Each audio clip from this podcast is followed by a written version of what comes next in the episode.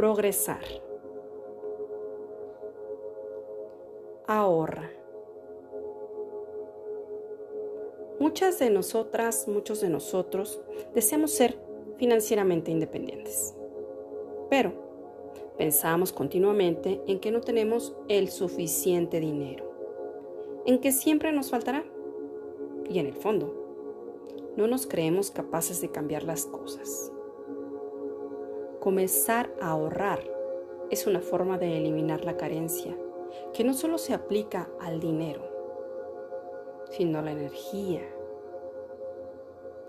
Sí que conserva tu energía para emplearla en aquello que logre elevar tu nivel de conciencia. Yo soy tu amiga Annie Girón. Gracias, gracias, gracias.